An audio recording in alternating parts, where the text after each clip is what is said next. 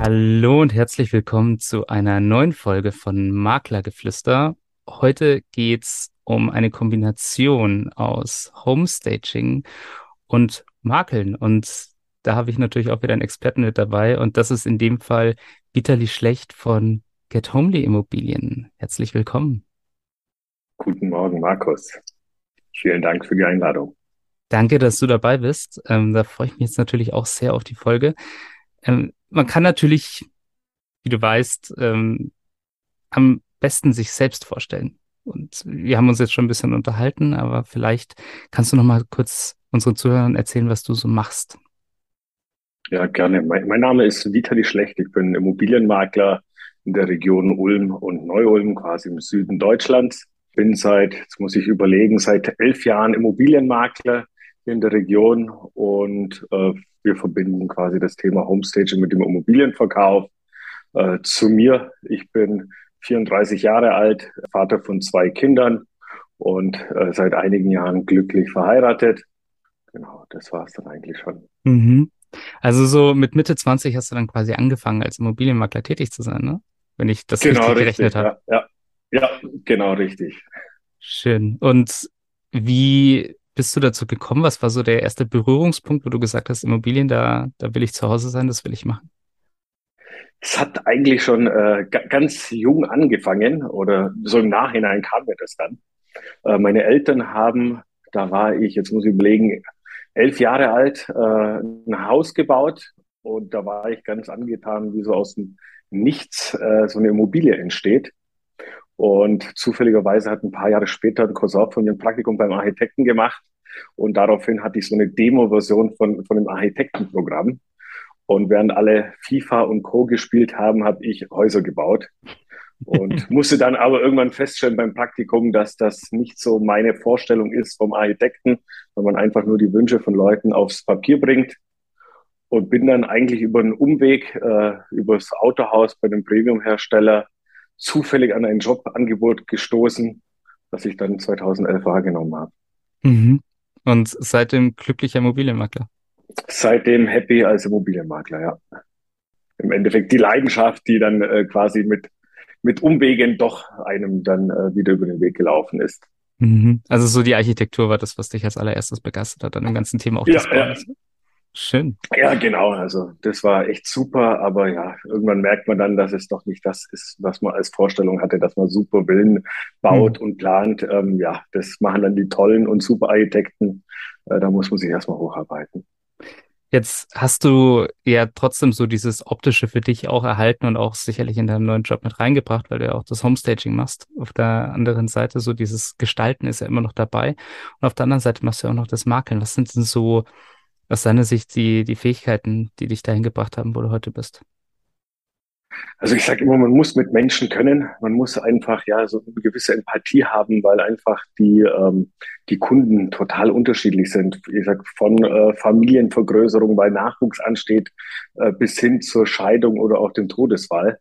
Also klar, das Thema Empathie und dann aber auch ja eine gewisse Zielstrebigkeit und auch ähm, äh, Erfolgsorientierung weil die Immobilie dann äh, 100 Interessenten zeigen und nicht zum Punkt kommen, ist auch nicht das, was dem Verkäufer gefallen würde.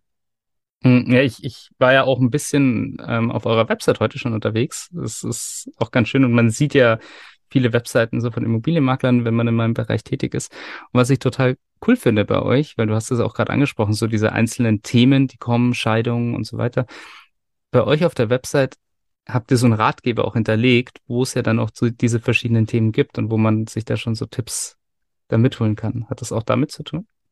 Ja, ja. Also man, man hat ja das Thema als Immobilienmakler. Es, es sind so viele äh, Punkte, die ähm, aufkommen.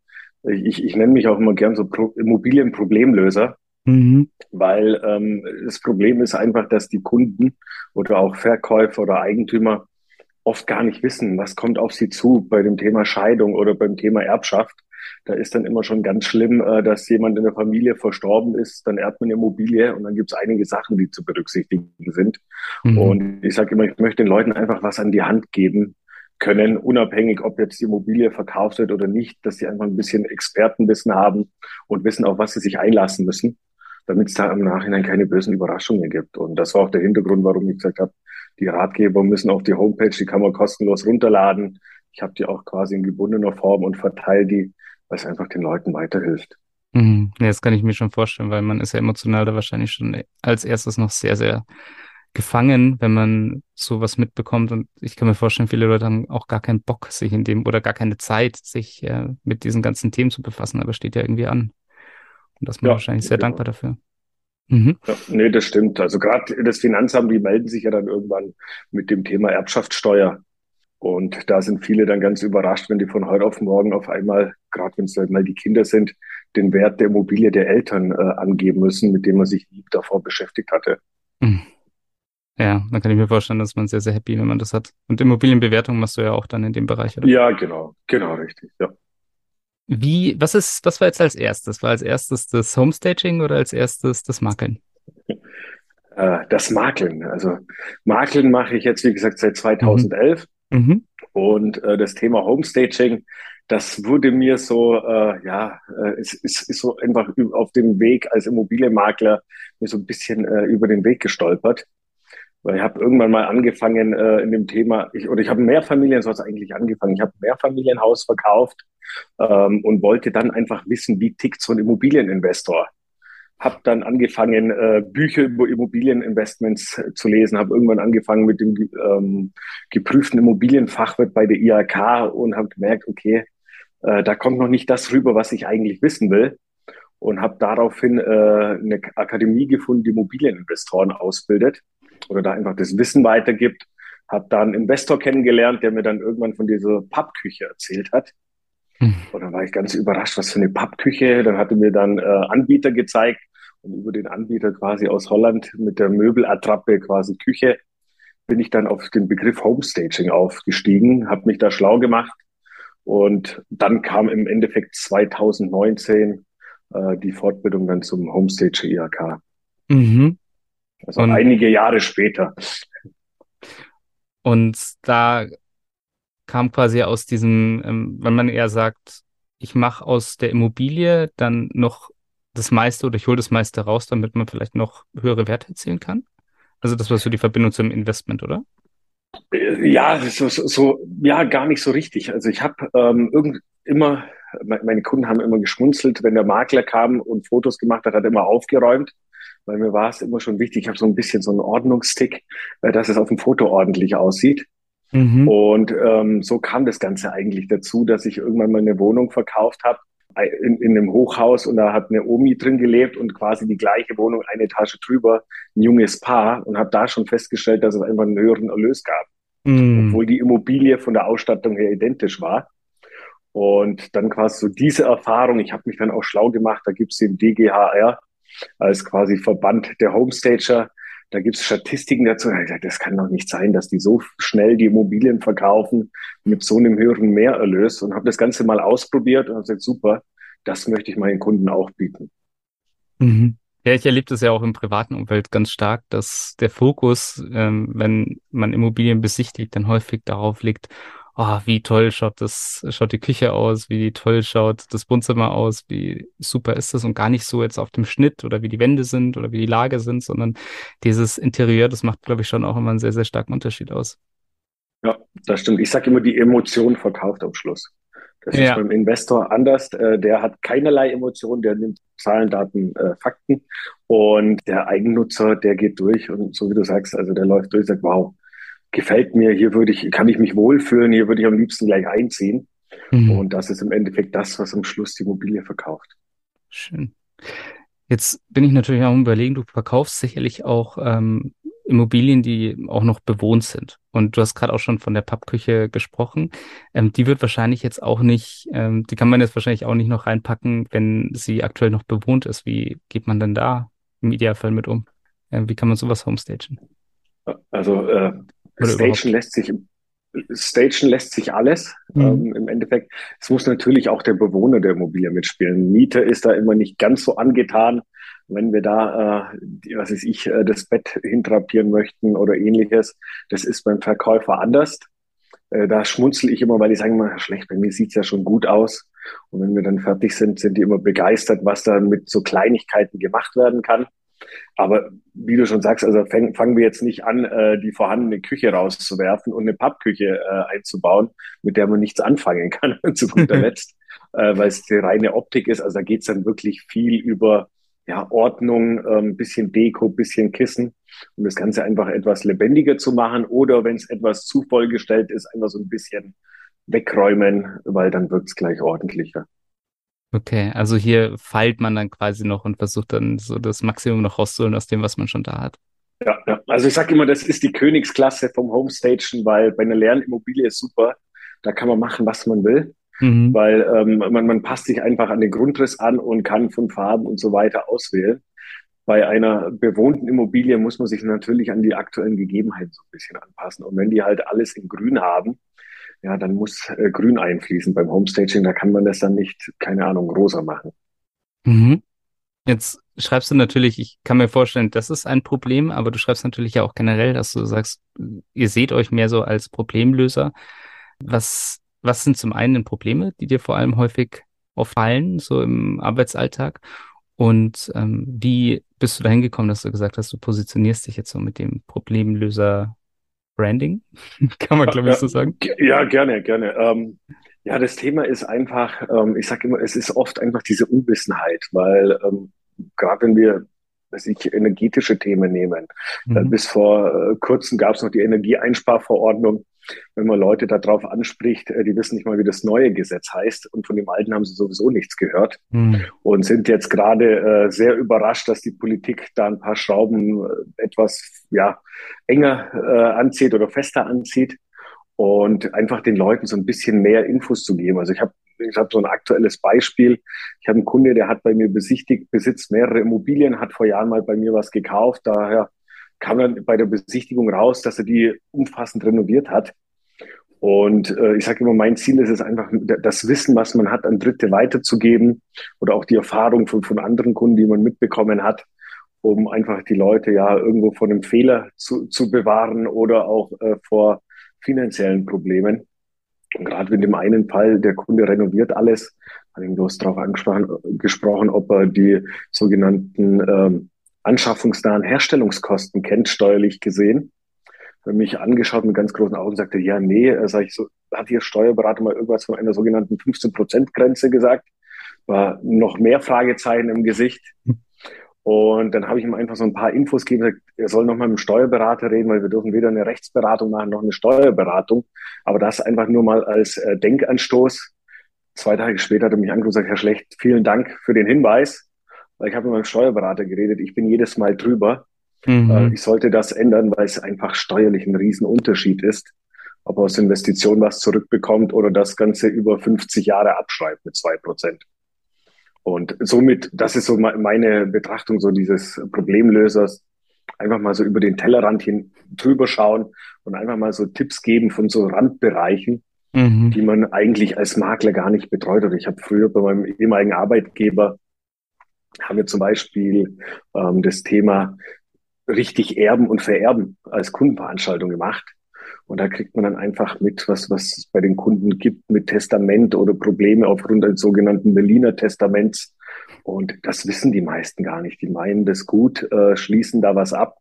Und im Nachhinein kommt dann das böse Erwachen. Das mhm. habe ich sogar mal im familiären Umfeld gehabt, wo dann im Nachhinein kam, warum hast du uns das nicht erzählt? Ähm, sag, ja, hat mich nie jemand drauf angesprochen. Ich wusste gar nicht, dass ihr ein Testament macht. Sonst hätte ich auf gut Deutsch gesagt, meinen Senf dazu gegeben. Ja, ich kann mir vorstellen, auch schon allein beim Erben, du hast ja auch schon die berühmte Erbschaftssteuer angesprochen, da hat man ja auch so ein paar Gestaltungsmöglichkeiten, äh, wenn man das rechtzeitig macht. Ähm, und das ist ja irre, was da auf einen zukommen könnte. Ich glaube, da sind die Leute auch sehr dankbar, wenn du so auf die ja. zukommst. Ja, das stimmt. Schön. Jetzt erleben wir natürlich auch gerade irgendwie ganz viele Probleme. Merkst du irgendwie, dass Kunden im Moment besorgt sind, auch wegen der aktuellen Situation, wegen dem Krieg oder wie sich der Immobilienmarkt entwickelt? Kriegst du da viel mit? Also ich sag mal so, die, die Kunden sprechen das direkt nicht an, gerade äh, hinsichtlich der Käufer.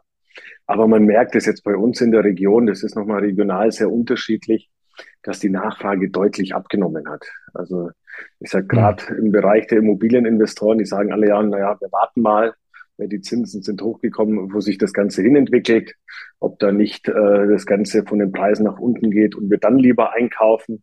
Ähm, ich sag, es ist eine ganze Zielgruppe eigentlich weggebrochen, weil wir hatten mhm. viele Paare, junge Familien, die irgendwo zur Miete gewohnt haben und aufgrund der niedrigen Zinsen sich einfach ein Eigenheim leisten konnten. Mhm. Die sind komplett weggebrochen, weil wenn man da jetzt aktuell fast vier Prozent Zinsen nimmt und die haben wenig Eigenkapital, das ist natürlich schwierig. Ja, man spricht ja da wirklich schon teilweise. Ich, ich fand es ganz interessant. Ich habe mich vor ein paar Monaten mit dem Maximilian Wolf unterhalten und der hat gesagt, dass aus seiner Sicht wirklich so diese Mittelschicht als Käuferschicht fast wirklich komplett wegbricht und dass es fast nur noch die Oberschicht gibt, die da kauft und dass dadurch ähm, wirklich so ein, so ein Umkehr kommt und dass man immer mehr jetzt einen Käufermarkt sieht oder dass sich zumindest das ein bisschen ausgleicht. Weil früher haben wir von dem klar kompletten Verkäufermarkt gesprochen. Total interessant. Ja, nee, das kann ich bestätigen. Ich sage immer, das hat sich in wenigen Wochen oder Monaten hat sich das Blatt komplett gewendet. Also ich kann es nur bestätigen, was er gesagt hat. Hm, und äh, da wird wahrscheinlich Homestaging dann auch immer wichtiger werden, wenn man jetzt den Blick auch auf das Verkaufen setzt. Ne? Ja, ja. Also ich, mu ich muss ehrlicherweise sagen, äh, als ich das Thema Homestaging kennengelernt habe, habe ich vor war das 2018, 2019 schon gesagt, irgendwann wird der Zeitpunkt kommen, wo sich der Markt verändert. Und äh, deswegen nehme ich das ganze Homestaging-Thema bei uns in die Vermarktung mit auf. Weil wenn wir irgendwann mal ein Überangebot an Immobilien haben, verkauft sich halt die schöne Immobilie dann doch besser, hm. das hässliche Entlein. Ja. Und, und wenn man dann mal den Blick, ist jetzt ein bisschen rausgezoomt, wenn man dann einen Blick in irgendwelche anderen Länder wirft, zum Beispiel jetzt irgendwie nach Dubai, wo man ja wirklich einen reinen Käufermarkt hat, da sieht man dann tatsächlich, was, was Menschen da alles daran setzen, um eine Immobilie möglichst schön und attraktiv zu gestalten, so dass sie sich auch gut verkauft. Und da komme ich gerade dabei, weil da sind natürlich die sozialen Medien auch total wichtig und du beschäftigst dich ja auch viel mit sozialen Medien. Wie wichtig ist das für dich ähm, geworden und, und wann hast du begonnen, überhaupt dich mit diesen ganzen Themen zu beschäftigen? Also ich habe ähm, dazu noch quasi als Ergänzung, ich habe Anfang 2020 quasi äh, meine Tätigkeit als Immobilienmakler, als Angestellter bei einem der größten äh, Bankenmakler Deutschlands gekündigt, um quasi das Thema Immobilienverkauf mit Homestaging äh, voranzutreiben und habe dann relativ schnell gemerkt, weil ich habe einfach, ja, man war selber privat äh, in Facebook und so weiter präsent und habe einfach damals schon gemerkt, wie viele Kunden einfach auf einen zukommen, nur dadurch, dass ich ab und zu mal äh, Bewertungen von Maklerempfehlungen oder ähnlichem gepostet habe. Mhm. Und habe das dann relativ schnell erkannt, dass man einfach über die sozialen Medien ja einfach an Bekanntheit äh, gewinnen kann, aber auch im Endeffekt sein Netzwerk erweitert, weil man hat den einen oder anderen äh, Versicherungsmakler oder Finanzierungsberater im Freundeskreis und die kriegen dann viel mehr mit, was man tut und im Endeffekt ist es für mich ähm, zum, zum Netzwerken hin, zum Empfehlungsgeschäft einfach nochmal eine weitere Akquisemöglichkeit, aber auch gleichzeitig die Möglichkeit, quasi die, die Bekanntheit der eigenen Firma etwas größer zu machen äh, und gleichzeitig, ich sage immer, die Akquise der Zukunft, weil ich habe teilweise äh, Follower, die mir bei Instagram schreiben, sagen, hey, meine Eltern lassen sich scheiden und die suchen einen Makler und ich folge Ihnen schon länger, äh, quasi, da, darf ich Ihre Kontaktdaten weitergeben? Ich sage, ja klar, super. Ich kann auch keinen Anruf, wenn die das wollen. Und so, so sehe ich das im Endeffekt. Das ist ja Akquise und Werbung gleichzeitig. Ja, und das ist tatsächlich so schön. Also ich, ich finde äh, über Instagram, wenn man da auch so einen gewissen Kontakt aufbaut, es, es ist irgendwie von Anfang an persönlicher. Das ist ja sogar bei uns auch so, dass wir wirklich ganz häufig angeschrieben werden wegen äh, Grundrissen oder wie auch immer, ähm, dass Menschen sich wirklich dafür interessieren, dass sie sich für die Preise interessieren. Das ist halt einfach der schnellere Weg. Menschen heutzutage wollen nicht mehr dann großartig auf die Website klicken und so weiter, sondern die wollen sich vielleicht auch direkt da informieren. Und äh, dieser persönliche Weg oder der persönliche Weg der Akquise ist eigentlich, finde ich, deutlich schöner über die sozialen Medien. Ja, nee, das stimmt. Also ich, da ist einfach, sag mal, die Hemmschwelle nicht so vorhanden weiß ich, wie du sagst, hinsetzen, auf die Homepage gehen, irgendwo ein Kontaktformular ausfüllen oder eine E-Mail schreiben, ist doch nochmal etwas ähm, aufwendiger. Und über, weiß ich, Instagram zum Beispiel einfach eine Nachricht, hey, äh, wir brauchen eine Unterstützung, äh, wie machen wir das am besten? Das ist auch extrem unverbindlich für viele. Mhm. Und ist für mich einfach nochmal irgendwo ja die, die Chance oder auch die Möglichkeit, an mehr Kontakte zu kommen und den Leuten weiterzuhelfen. Jetzt hast du da sicherlich auch schon viel Information gesammelt und wir erleben das ja häufig, dass wenn wir zum Beispiel Webinare machen, sind immer mal wieder Makler drin, die sagen, oh Gott, wie soll ich denn da jetzt anfangen? Was soll ich denn da für Content machen? Was funktioniert so für dich am besten, wenn du Erfolgsgeheimnisse ausplaudern willst? Also ich sage immer, äh, gerade am Anfang, man tut sich schwer, so ging es mir auch. Oder ich sage, im Endeffekt gibt man einfach die Informationen weiter, die wir eh jeden Tag haben. Und ich bin jetzt dabei, quasi ein Immobilienlexikon umzusetzen, weil äh, uns beiden sagt ein Grundbuchauszug was oder eventuell auch die Abteilung 2 äh, im Grundbuch.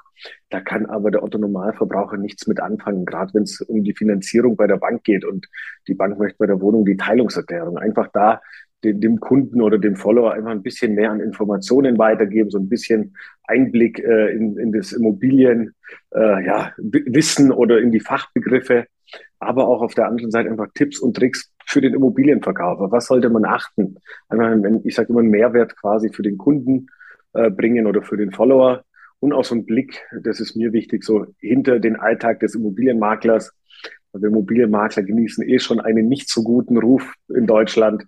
Und wir sind alle irgendwie Cabrio fahrende, äh, Cappuccino trinkende Immobilienmakler, die äh, für die meisten einmal die Tür aufsperren und dafür ein paar tausend Euro bekommen. um den Leuten einfach zu zeigen, was steckt denn da dahinter? Weil wenn, wenn der Verkauf gut läuft und der Kauf, äh, dann kriegen die Kunden das gar nicht mit, weil es einfach reibungslos läuft, weil alles vorbereitet wurde im Vorgang. Und da einfach so ein Blick hinter die Kulissen. Was steckt hinter so einer Bewertung? Äh, welche Infos braucht man? Aber auch Fortbildungen, dass sie einfach sehen, was passiert da in der Zeit, wo wir nicht irgendwie im Termin sitzen. Ja, put dir Porsche und die Rolex am Arm, ne? Die ja, ja, genau. genau. da muss ich Coaching verkaufen, da bin ich falsch. oh ja, stimmt, das gibt's jetzt auch. Das wird auch immer größer, ne? Heutzutage. Ja, die, die, die haben uns äh, äh, ja abgehängt, was den Ruf angeht. Stimmt, ja. Also es wird wahrscheinlich der neue. Ich habe irgendwann mal gehört, so ähm, Immobilienmakler war eine Zeit lang mehr der mal der zweitunbeliebteste ähm, Job oder zweitunbeliebteste Beruf von außen gesehen für Leute. Ich habe das auch im Freundeskreis erlebt und ich finde das irgendwie schade, dass ähm, darüber so schlecht gesprochen wird, in Anführungszeichen. Ich muss jetzt wirklich sagen, ich glaube, ich habe jetzt echt schon viele Leute kennengelernt in dem Bereich. Und man hört ja auch immer, es gibt sicherlich auch die ganzen schwarzen Schafe, die dahinter stehen. Aber es gibt auch sehr, sehr viele gute und ich würde heutzutage, wenn ich eine Immobilie verkaufe, das äh, niemals ohne Makler machen, weil es gibt so viele Dinge, die man beachten kann, so viele Sachen, die man auch falsch machen kann. Und da kann man, glaube ich, echt froh sein, wenn man da kompetente Leute dabei hat. Man muss halt schauen, wer es ist. Ne? Ja, da kann ich zustimmen. Ja, und da sind wir gerade auch dabei bei der nächsten Frage. Was macht denn aus deiner Sicht einen guten Makler aus? Also ich sage immer, im Endeffekt äh, sollte er für den Kunden einen Mehrwert erbringen.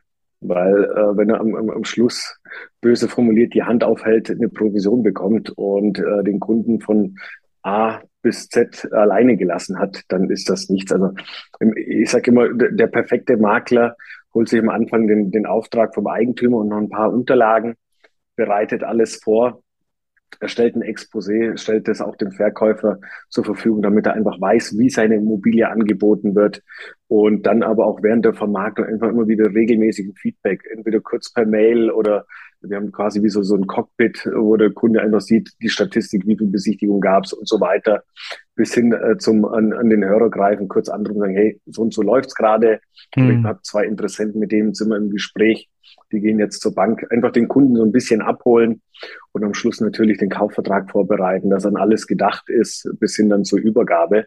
Ich sage, in meinen Augen hört die Tätigkeit vom Immobilienmakler mit der Übergabe auf, nicht mit dem Notartermin, weil mhm. dann kommt der wichtige Punkt und die Kunden wissen gar nicht, was zu tun ist. Und so sehe ich persönlich einen Immobilienmakler oder einen guten Immobilienmakler.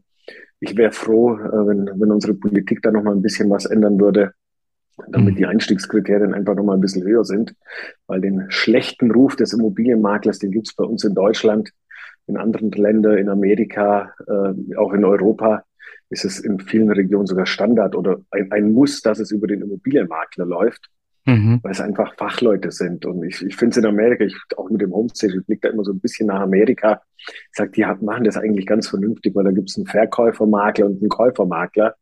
Und am Schluss unterhält sich nicht der Herr Müller mit dem Herrn Meier, sondern Immobilienmakler vom Verkäufer und vom Käufer. Und die verhandeln am Schluss, weil dann haben wir im Endeffekt die Profis miteinander zu tun. Und ich vergleiche es immer mit der Scheidung. Da geht man ja auch zum Rechtsanwalt und schaut, dass man da eine Einigung hinbekommt und macht es nicht so irgendwie äh, im Nachgang so halblebig mit.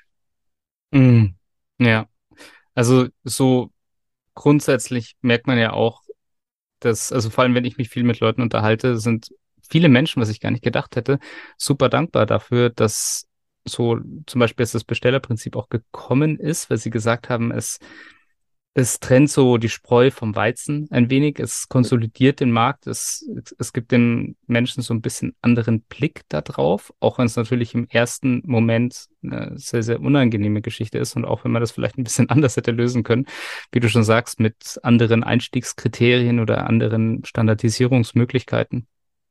Und ähm, ja, ich hoffe und ich denke auch, dass sich da wahrscheinlich auch so die, die grundsätzliche Meinung über den Immobilienmakler da auch deutlich verändert mit der Zeit mal wieder. Wenn du jetzt zurückblickst auf die ganze Zeit, wo du jetzt tätig warst, gibt es so eine bestimmte Geschichte, die für dich ein kleines Highlight war? Oh, Highlights gibt es da viele. Mhm. Ähm, was mich persönlich immer so ein bisschen ja äh, berührt oder auch motiviert, weil einfach die Feedbacks der Kunden, das ist im Endeffekt der Antrieb, um ja die Extrameile zu gehen. Aber ich habe es ja jetzt gerade dadurch, dass ich mich selbstständig gemacht habe, äh, den alten Arbeitgeber verlassen habe und was für mich persönlich dann immer so eine Bestätigung ist, wenn Verkäufer oder Käufer nach Jahren wieder auf einen zukommen, obwohl es ja mittlerweile etwas schwerer ist, weil sie online nach mir suchen müssen, weil die Kontaktdaten nicht mehr stimmen. Mhm. Und dann einfach auf einen nochmal zukommen und sagen, Herr Schlecht, äh, wir haben damals äh, mehrere Makler gesehen und ähm, auch die Erfahrung gemacht, dass es da einen großen Unterschied gibt und bevor wir das Ganze alleine machen, kommen wir gleich auf sie zu, damit es in, in der Hand eines Profis ist. Und das ist für mich immer so eine, so eine Erfahrung, da blicke ich immer gerne zurück und äh, immer so ein bisschen Schulterklopfen und Motivation, wenn man so ein Feedback kriegt. Weil ich sage, dann hat man damals, äh, so wie es aussieht, alles richtig gemacht. Ja. Ja, vor allem so diese, diese schöne Rückmeldung, wenn man auch merkt, da gehen sie nochmal die extra Meile, um die Kontaktdaten zu finden. Ne? Ja, ja. Mm, apropos Kontaktdaten, wie kommt man denn auf dich zu heutzutage? Äh, ja, ganz typisch und altmodisch über die Homepage äh, www.gethomely.de oder gern per E-Mail dann quasi info at gethomely.de oder mittlerweile in den sozialen Medien. Äh, bei Instagram sind wir ganz aktiv. Da heißen wir gethomely.immobilien. Schön. Und da kann man euch auch direkt eine Nachricht schreiben, wenn man will. Genau, da kriegt man dann auch eine Antwort. Super. Bitterlina, vielen Dank, dass du heute zu Gast warst äh, beim Maklergeflüster. Das freut mich natürlich sehr. Es hat mir sehr viel Spaß gemacht jetzt mit dir.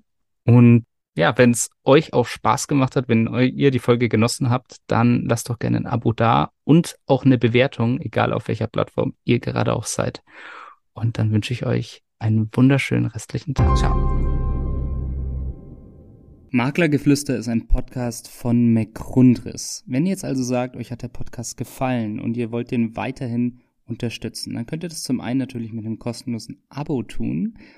Zum anderen könnt ihr das aber auch machen, indem ihr eins von den tollen Produkten von McGrundriss kauft. Wenn ihr jetzt also sagt, ihr braucht gerade für eine Immobilie ein Grundriss oder ihr braucht eine 360-Grad-Tour oder ihr braucht eine Innenvisualisierung oder eine Außenvisualisierung, dann geht jetzt doch einfach mal auf mcgrunderis.de, schaut euch mal um, was es da so für Produkte gibt und vielleicht findet ihr ja das Richtige für euch. Viel Spaß dabei.